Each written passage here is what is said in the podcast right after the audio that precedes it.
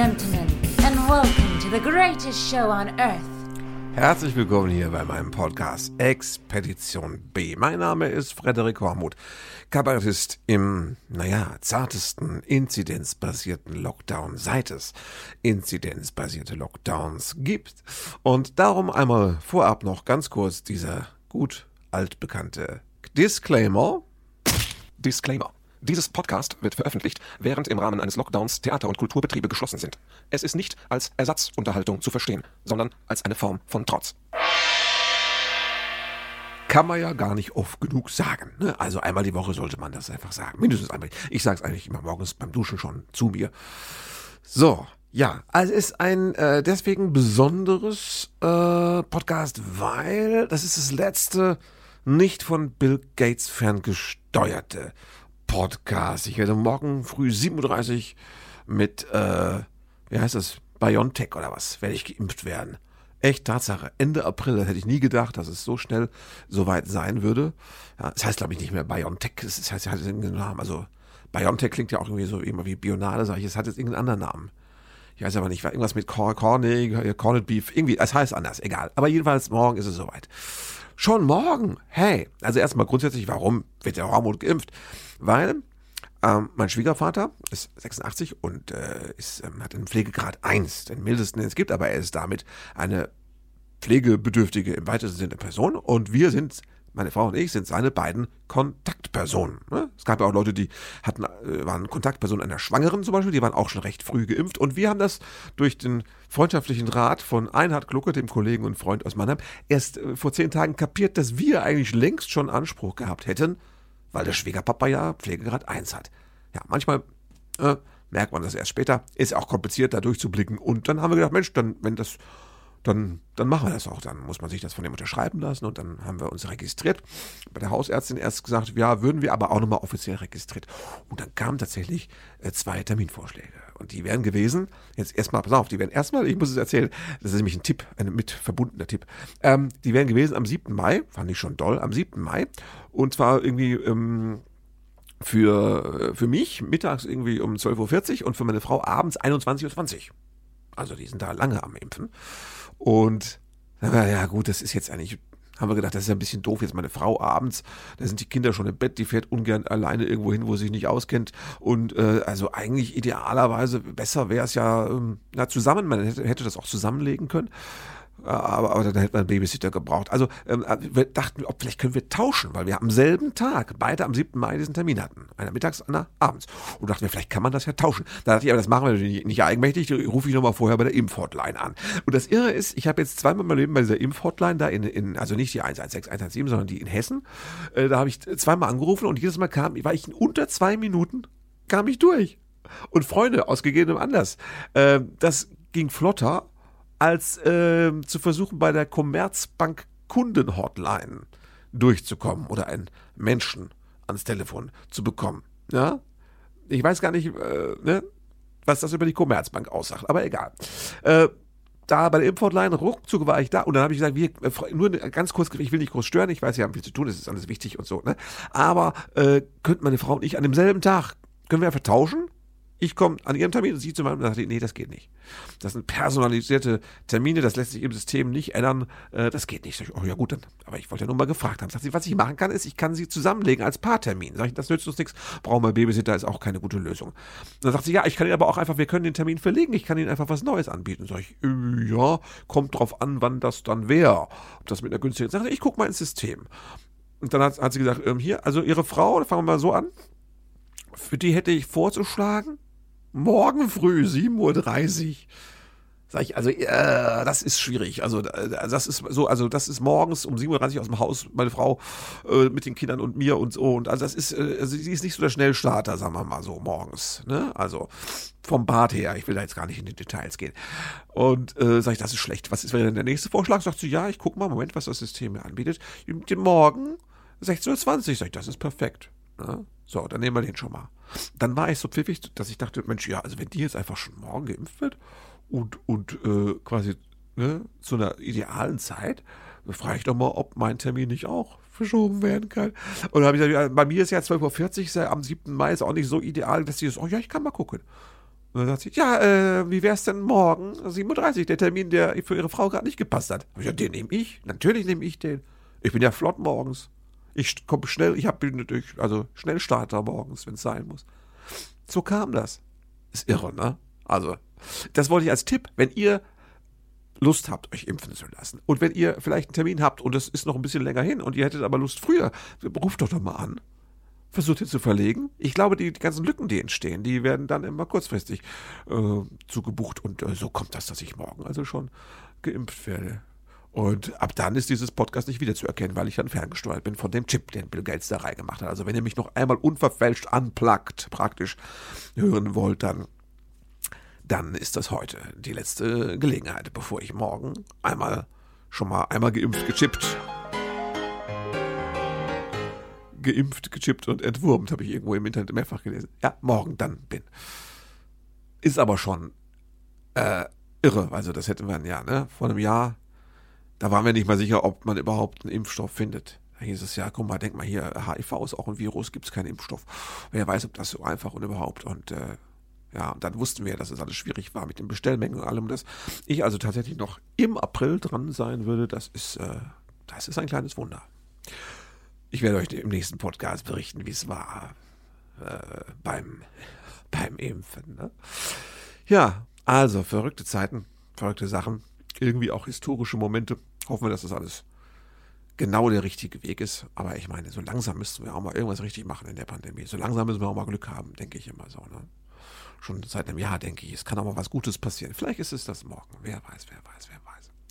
Ähm, zu dem Thema im, im erweiterten Sinne. Äh, da können wir ja mal drüber reden, über diese wunderbare Sache mit alles dicht machen. Hashtag. Wisst ihr, was ich meine? Diese 50, 53, 53 deutsche Schauspieler, vorneweg Jan-Josef Liefers, aber auch Reggie Müller, Heike Makatsch und so, haben auf YouTube haben äh, Videos veröffentlicht in einer, in einer konzertierten Aktion. Das war also geplant. Ich glaube, es war, hat man mittlerweile herausgefunden, seit Februar war das ganze Projekt angedacht und geplant und das ist auch ein Teil des Problems, weil es hat so lange gedauert und jetzt jetzt war es fertig und das war für mich einfach äh, das falsche Timing, dass es jetzt gerade rauskam.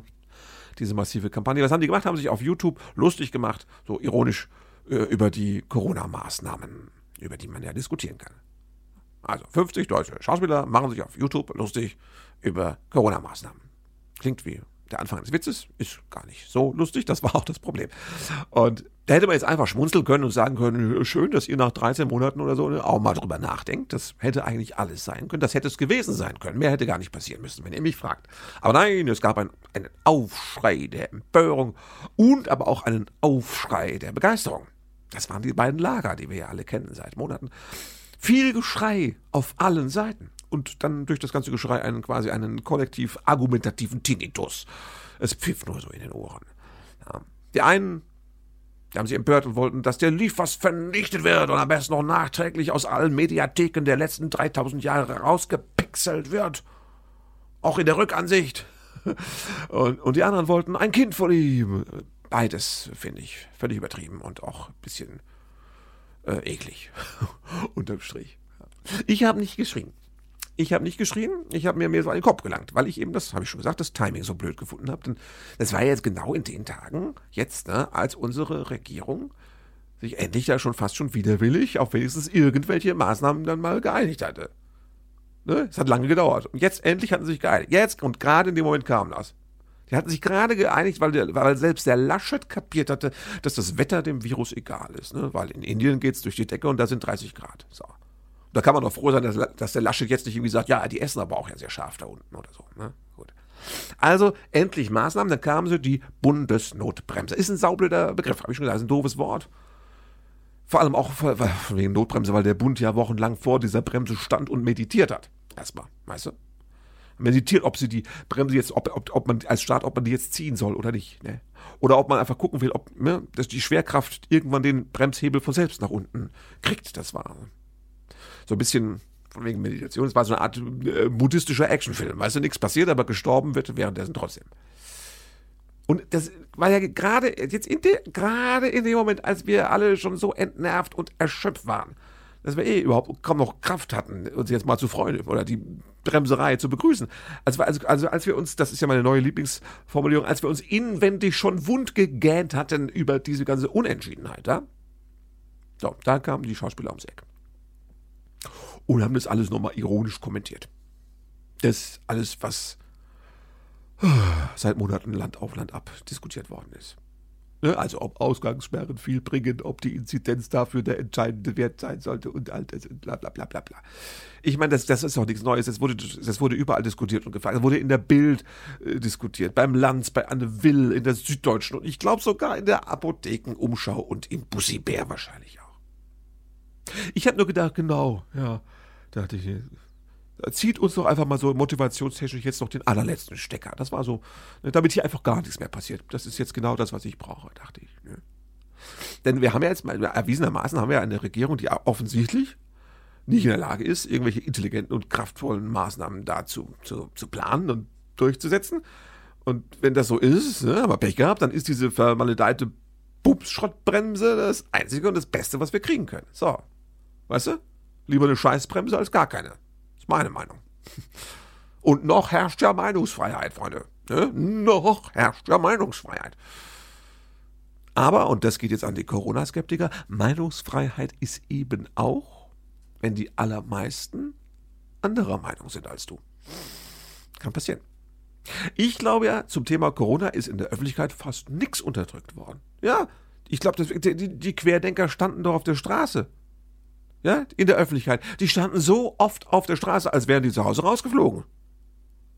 In, in allen Medien und Zeitungen waren auch die sogenannten die Alternativexperten, ja, der Bakti und der Wodak und der Kekulé oder wie der heißt. Ich habe die gehört, ich habe die gelesen, gerade am Anfang. Ja? Da war es mehr, das ist klar. Irgendwann wurde es weniger, weil einfach die Argumente dieser Leute die wenigsten überzeugt haben. Das ist eben, das ist eben, auch das ist Demokratie dass die Öffentlichkeit sich irgendwann nicht mehr alles anhören will, sondern mal vereinfachend sagt, wem sie jetzt am ehesten vertraut. So funktionieren ja im Grunde auch Wahlen. Ja? Es ist ja nicht jeder hauptberuflich irgendwie im Politikbusiness unterwegs und in der Wissenschaft. Da muss man auch mal Verantwortung delegieren und dann macht man das irgendwann an einem Punkt und sagt, dem vertraue ich am ehesten. So. Und wenn es das geringere Übel ist. Demokratie. Ja? Aber unterdrückt sind die doch nicht worden, weißt du? Ich meine, das ist doch, Jetzt mal rein praktisch, was ist passiert? Das ist doch keine Meinungsdiktatur, wenn Jan Josef Liefers gegen die Regierung ätzt und dafür dann in Talkshows eingeladen wird. So war es ja. Und jetzt mal andersrum. Wer die Corona-Maßnahmen unterstützt, der ist ja auch nicht automatisch regierungstreu. Also ich, ich, ich kann Maske tragen und die Merkel scheiße finden. Kriege ich locker hin, gleichzeitig. Ne? Natürlich, das hängt auch viel an ihr, weil also eine Pandemie auf sich zu fahren, haben wir ja mittlerweile gesehen, das ist so ein bisschen... Äh, ungünstig. Ne? Das ist so ein bisschen wie, wenn man beim Fallschirmspringen sagt, äh, wann ich den Schirm öffne, weiß ich noch nicht so genau. Das lasse ich erstmal locker auf mich zukommen. Ja. Und die, die Merkel war ja auch in ihren Entscheidungsfindungen immer schon so transparent wie, sagen wir mal, wie, wie eine Betonplatte. Ne? Das hat das ja alles nicht leichter gemacht da mit der Krise. Das haben wir aber auch schon jahrelang diskutiert. Weißt du? Aber äh, wenn man das jetzt alles nochmal auf YouTube so in die Kamera raunt, und zwar so, blöderweise so, dass die AfD jubelt, dann haben da die Grundrechte auch nicht so viel davon. Um die ging es ja immer, die Grundrechte. Also haben wir weniger die Grundrechte was davon als die von Grundaufrechten, würde ich sagen. Weil diese ganze, das wird man doch wohl noch sagen dürfen, Pose, die kommt doch letzten Endes, kommt die eigentlich immer aus der rechten Ecke. Weißt du, früher wolltest du doch in deren Nähe nicht gesehen werden.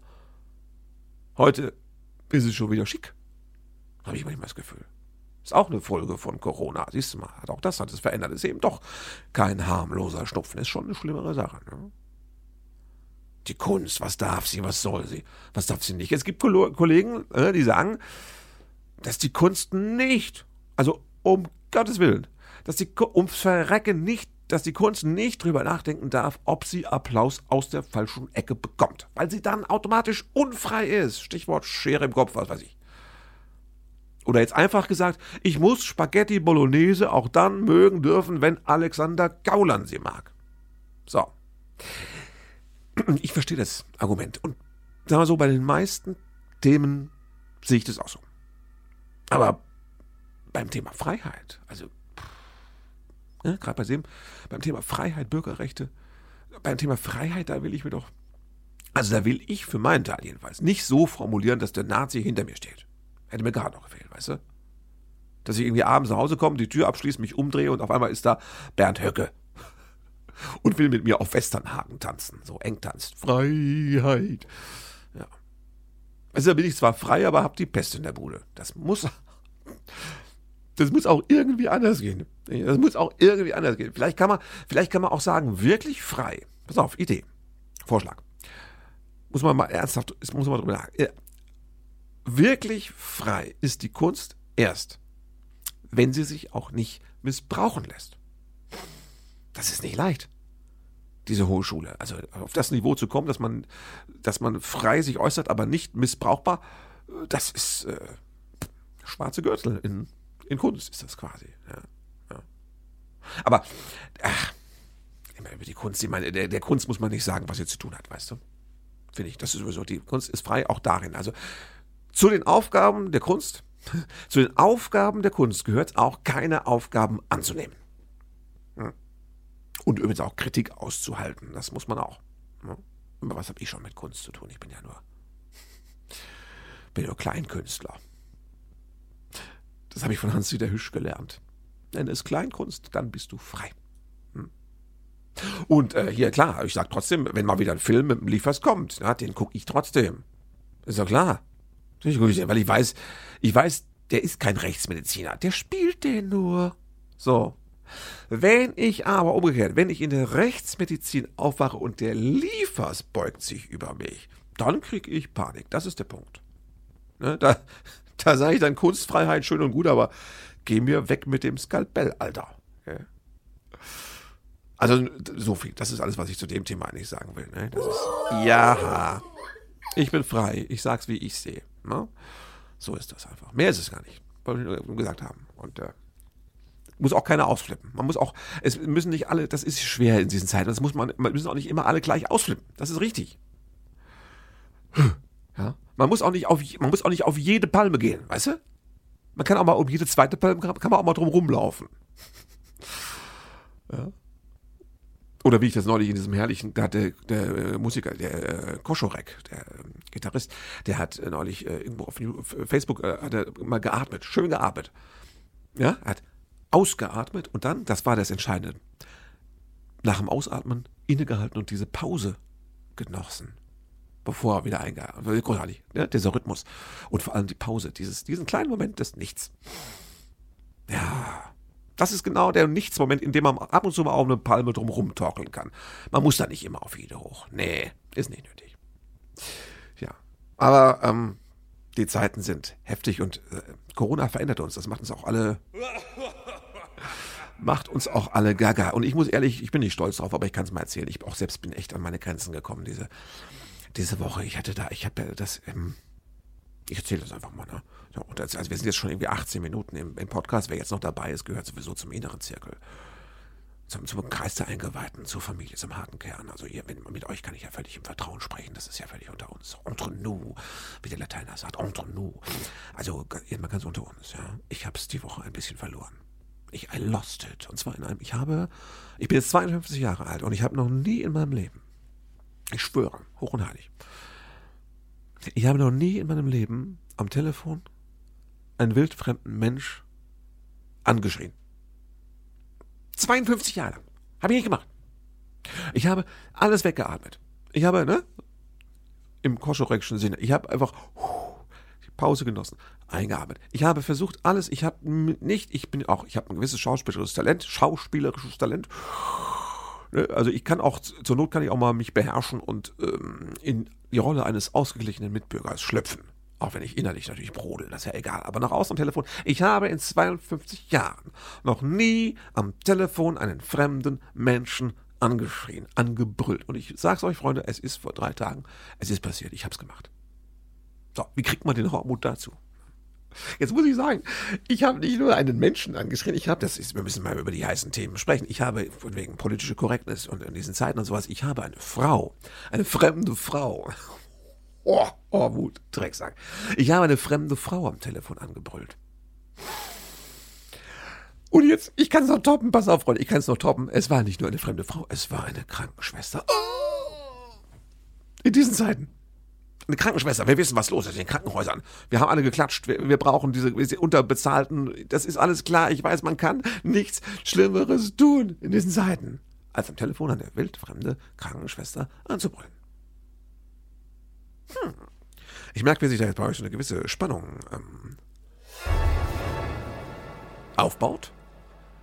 Ihr wollt wissen, wie kann das passieren? Wie, wie kann aus Hormut, dem fleischgewordenen Zen-Garten, Hormut, dem alles wegatmer, Hormut, diesem gepflegten, leicht onkelig angetütelten Langweiler aus den guten alten Zeiten der Kleinkunst, wie kann es passieren, dass aus dem Hormut so eine Emotion rausknallt und dann auch noch an den Kopf, ans Ohr einer Krankenschwester? Okay, pass auf, ich erzähl's euch. Ähm, ich muss es so unter Datenschutzaspekten so ein bisschen verklausulieren. Aber ich habe ja schon vor zwei, drei Podcasts habe ich schon erzählt, wir haben in einem Krankheitsfall in der Familie, da ist jemand im Krankenhaus, eine ältere Person im Krankenhaus. Viel mehr muss ich gar nicht sagen. So. Und ähm, da ist jetzt Folgendes passiert. Diese Person äh, ist äh, in den ersten Tagen haben wir dir so ein kleines Täschchen mitgegeben mit ein paar Klamotten. Lustigerweise meine äh, schwarze kleine Tournee-Tasche, wo ich wenn ich ein paar Tage auf Tour bin, meine, äh, meinen Kulturbeutel, meine Klamotten drin habe. So. Und weil jetzt jeder weiß, der Hormon ist nicht auf Tournee, kannst du, ich konnte, das war übrig. Das kann auch mal sinnvoll irgendwie, der, der, das, das Täschchen muss nicht sinnvoll, im, äh, sinnlos im Schrank stehen, das kann auch mal eingesetzt werden. Und da haben wir ein bisschen Klamotten rein und dann haben wir das dem guten Mann gegeben ins Krankenhaus und dann war klar, das sind zu wenige. Dann haben wir von ihm zu Hause äh, mal eine große, er hatte so eine 80er Jahre, äh, ne, keiner weiß, warum sie nicht schon lange weggeschmissen worden war, riesige Sporttasche in diesen Farben, die es nur damals in den 80ern gab. Neon, Neon, lila, grün. Es gab auch Kleinwagen in diesen Farben. Es war eine fantastische Zeit. Die 80er. Also eine riesige Sporttasche mit alten Opa-Klamotten vollgemacht und da abgegeben. Jetzt ist das so, in dieser Klinik, man kommt da nicht rein. Ja? Du darfst nur rein, wenn deine Leute im Sterben liegen. Dann darfst du kurz mal rein und äh, den Moment genießen, würde ich jetzt mal zynisch sagen. Ähm, sonst so kannst du einfach telefonieren und äh, Pech gehabt, ne? weil Corona ist klar. Und ähm, es ist da, ja, die haben im Eingangsbereich hinter der Piff-Paff-Tür sitzt so ein, kleines, so ein kleines Tischchen und da sitzt immer so ein junger Mann dahinter mit einem starken, deutlichen, um nicht zu sagen, auch problematisch behindernden Migrationshintergrund. Es gibt eine Sprachbarriere. Du bist nicht sicher, ob er versteht, was du ihm sagst. Und der ist jetzt der Bote der immer von diesem Punkt hinter der Piff-Paff-Tür, der geht immer zur Pforte. Das ist so acht, also zur Rezeption, wo früher man hingegangen wäre. Das ist so acht Meter weiter drin. Der ist quasi der Überbringer der Botschaften zwischen Piff-Paff-Tür und Pforte. Weil da darf ich ja nicht rein. Das ist eine, eine No-Go-Area. Ein, the Wasteland of the Clinic. Und ähm, da kannst du nicht rein, darfst nicht rein. Also, so. Und dann habe ich da eben diese Tasche dem jungen Mann gegeben und gesagt, bitte abgeben. Wir hatten an die Tasche ein Schild dran gemacht mit dem Namen des Patienten. Da konnte nichts schiefgehen. Und ich habe auch gesehen, wie der junge Mann offensichtlich mich so weit gut verstehen konnte, dass er die Tasche genommen hat und da an der Rezeption abgegeben hat. Das hat mich beruhigt. Ich war zufrieden. Ich habe ne, die Übergabe gesehen. Ich bin nach Hause gefahren. Ja, und jetzt ruft es der Patient irgendwie fünf Tage später an und sagt, er bräuchte mal langsam Klamotten und außerdem hat er keine Brille. Und ich sage äh, dann zur Schwester, äh, hören Sie mal, der hat doch jetzt Klamotten und die Brille, die ist doch, die haben wir dazugelegt. Gucken Sie mal, die ist da drin. Die Brille liegt da mit bei den Kleidern. Sagt die, ich guck mal, nee, da ist keine Brille drin. Das kann doch nicht sein, da kommt doch Wertung. Also das, die braucht er ja. Und die, außerdem, die ist da drin, sagt sie. Sag ich, was haben Sie denn für eine Tasche? So eine kleine schwarze, sagt sie. Und wo ist die große, riesige mit den ganzen Klamotten? Kenne ich nicht, sagt sie, gibt's nicht. Kann doch nicht wahr sein. Nee, haben wir nicht. Sag ich, ja, ich habe die doch abgegeben. Ist sie vielleicht noch, der, der Patient ist über, über die Woche auch verlegt worden von der einen auf die andere Station. Ist die, ist die Tasche vielleicht in der anderen Station? Da war der noch, als ich die abgegeben habe. Ist, der da, ist die Tasche da vielleicht liegen geblieben? Kann das sein? Würden Sie das bitte mal rausfinden können? Ja, und würden Sie mich bitte zurückrufen, wenn Sie, wenn Sie Näheres wissen über sie? Braucht ja die, der Mann braucht doch seine Klamotten und die Brille. Wer ist das? Wenn er schon keinen Besuch kriegt, weißt du? Ja, und dann hat die sich nicht gemeldet. Ich war noch ganz entspannt, alles war friedlich also in mir, äh, hat die sich nicht gemeldet. Und ähm, naja, also ich habe dann irgendwie sechs Stunden später angerufen und gesagt, äh, jetzt haben sie ein bisschen was rausgefunden, wo ist denn die Tasche jetzt? Ist sie aufgetaucht? Sagt sie, nee, wir haben jetzt nochmal alles durchgeguckt, wir haben die nicht. Und äh, ich habe auch an der Pforte da äh, Empfang gefragt, da ist die auch nicht. Und ich habe auch in der Station von vorher gefragt, die haben nochmal geguckt extra, da ist auch keine Tasche. Und ich sage, ja gut, das, äh, was machen wir jetzt, sag ich, ne? Was machen wir jetzt? Hast du die, also weiß ich auch nicht, dann gibt's, die Tasche ist weg. Das ich, ja, da müssen wir jetzt, was machen wir denn da? Jetzt müssen wir was machen. Was, was können wir da jetzt machen? Sagt sie, kann sie nichts machen. Tasche ist weg, kann sie nichts machen. Das war so ein Punkt. Ah, sie hätte mich so einfach abspeisen können. Sie hätte nur sagen müssen, sie hätte so einen auswendig gelernten Satz sagen müssen. Sie hätte sagen müssen, lassen Sie uns doch morgen nochmal nachforschen, vielleicht finden wir. Hätte, sowas hätte sie nur sagen müssen. Hat sie aber nicht. Sie hat einfach Pause gemacht. Sie hat nichts gesagt. Und dann hat sie gesagt, da kann sie nichts machen, die Tasche ist weg. Also sie hat einfach keine Verantwortung übernommen, sie hat das nicht gehandelt und ich bin in diesen Corona-Zeiten sowieso leicht, ne? leicht auf die Palme zu bringen. Es gelingt mir nur, um die siebte bis achte Palme herumzulaufen. Ich gebe das ehrlich zu. Und wenn dann jemand einfach so hilflos, aber eben auch verantwortungslos nichts als Antwort hat, also nicht antwortet und sagt, kann ich nichts machen, dann ist die weg. Dann, dann, da bin ich schon, da hat schon immer, habe ich erstmal so ein bisschen geschluckt. Und dann habe ich gesagt, äh, ja, also, dann ist er, die kann doch nicht sein. Es kann doch nicht sein, dass bei Ihnen eine Tasche verschwindet. Nee, aber ist so, sagt. Es kann, kann doch nicht sein. Hab ich, so, und dann habe ich gesagt, was, was, soll ich, was soll ich denn jetzt machen? Wir brauchen die doch. Was soll ich denn jetzt machen, wenn die Tasche weg ist? Was soll ich, was soll ich denn jetzt von außen machen? Soll ich jetzt, ich, soll ich jetzt mit der Polizei kommen und ihr Krankenhaus durchsuchen oder was? Und dann hat sie so ein bisschen, hat sie gesagt, oh, jetzt lass uns mal ein bisschen die Kirche im Dorf, weil die Polizei. Und dann habe ich gesagt, ich, dann hat sie irgendwie, wollte sie mit mir diskutieren und hat sich schon aufgeregt. Ist ja klar, ich war ein bisschen mit der Tür ins Haus. Und dann hat, wollte sie mit mir diskutieren, sie wurde lauter. Und dann habe ich, weil ich einfach nicht mehr, ich hatte keinen Bock mehr auf die Scheiße. Ich habe sie angebrüllt am Telefon.